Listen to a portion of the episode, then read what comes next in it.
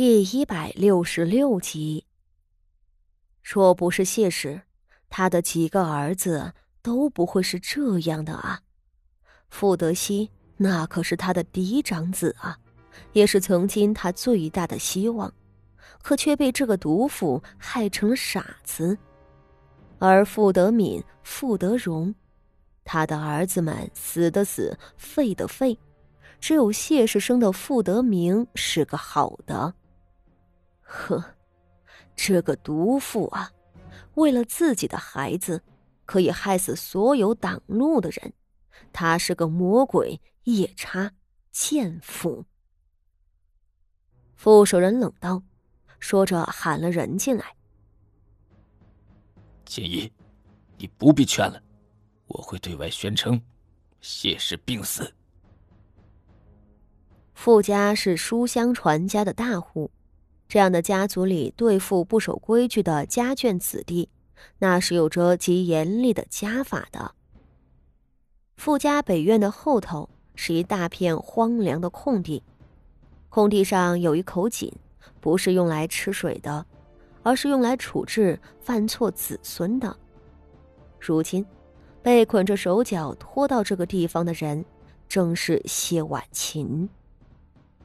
他一路疯狂的挣扎着，一声一声的哭喊着要见老爷。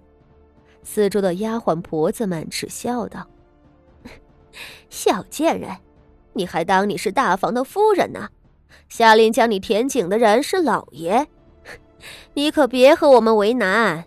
若不老实，待会儿要多吃皮肉之苦了。”谢婉晴根本无法接受自己即将被填井的事实，大睁着眼睛看着几个凶悍的婆子们将那口井的井盖给挪开了，露出黑黢黢的井洞。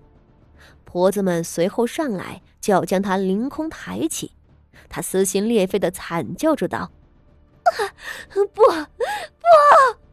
我不想死，我要见老爷，我要见老爷！”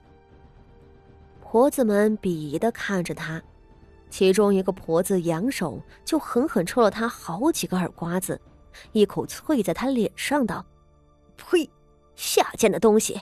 老爷是你能见的？老爷说了，咱们傅家就没你这号人了。你早些下了黄泉，也好给府里的几位少爷赎罪。”说着，几人将谢婉琴提着脚，头朝下。七手八脚的往那井口里面塞。谢婉琴拼命的挣扎，双手扣在了井口上，手指的骨头都被他折断了。然而，那婆子们也不是吃素的，一根一根的把他的手指掰开，扭着他的胳膊往井里送。谢婉琴哭都哭不出来了。在最后一根手指被掰开的时候，他绝望的闭上了眼睛。然而，就在这时候，身后突然传来一阵人仰马翻的脚步声。“你们做什么？你们做什么？”一声年轻的女子尖利沙哑的嘶喊划破天空，也将那正要把谢婉晴填紧的脖子们唬了一跳。众人回头一瞧，见见后头冲过来一二十个做粗活的仆妇，呼啦啦的上来扯住了他们。傅妙仪紧随其后奔了上来，因为一路急奔，她衣冠不整，鬓发散乱，却还是不顾身份跪在井口边，一把扯住了上半身还露在井外的谢氏。他和他带过来的仆妇们。一道把谢氏从婆子们手中抢了下来，哭喊道：“娘，娘！”谢婉琪没料到自己还能重获新生，她满脸泪水，看着眼前多日不见的傅妙仪，哇的一声哭道：“ 妙仪，你怎么才来呀？”傅苗仪将谢氏抱在怀中，痛哭道：“娘，对不起，娘，你放心，有我在，谁也不敢杀你。”傅妙仪在昨日夜里就知道了自己娘家发生的事情。她一开始听说母亲惹怒了父亲，家中大吵大闹了一场，虽然担心，却也没有太当回事。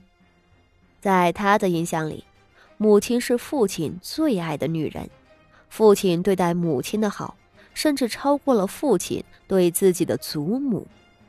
而直到今天一早，傅妙仪才又得到心腹送来的消息，说是母亲得了重病。傅妙仪从来没有听说过谢氏的身子有什么问题，这消息一传来，他心里就咯噔了一下子。心想，无论如何要先回娘家一趟。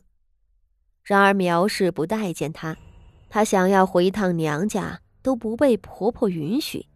她不敢忤逆婆婆，提心吊胆的在府中等。这一等，却又传来母亲身边的心腹孙大勇夫妇被父亲关进了柴房，打得浑身是血，拖去了乱葬岗的消息。傅妙仪不是傅家仪那样没脑子的小丫头，她的手腕城府和谢氏如出一辙。这一连串的事情很快让她感觉到了诡异的气息。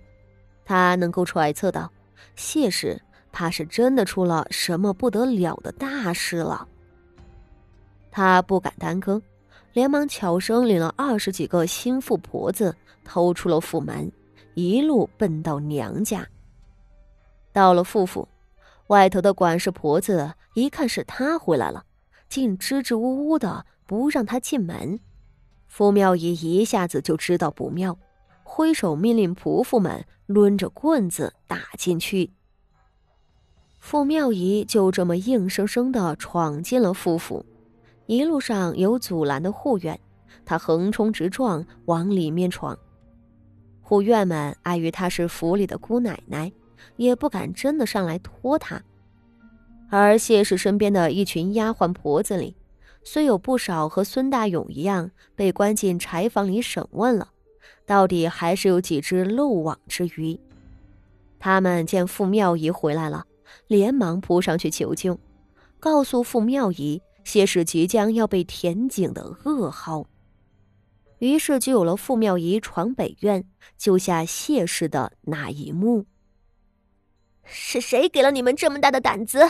啊！我娘是傅府的长房长媳，是府中的主母。傅妙仪朝那行刑的婆子们怒吼：“你们竟敢杀她！我可是武安伯府的夫人，我看你们谁敢上来！”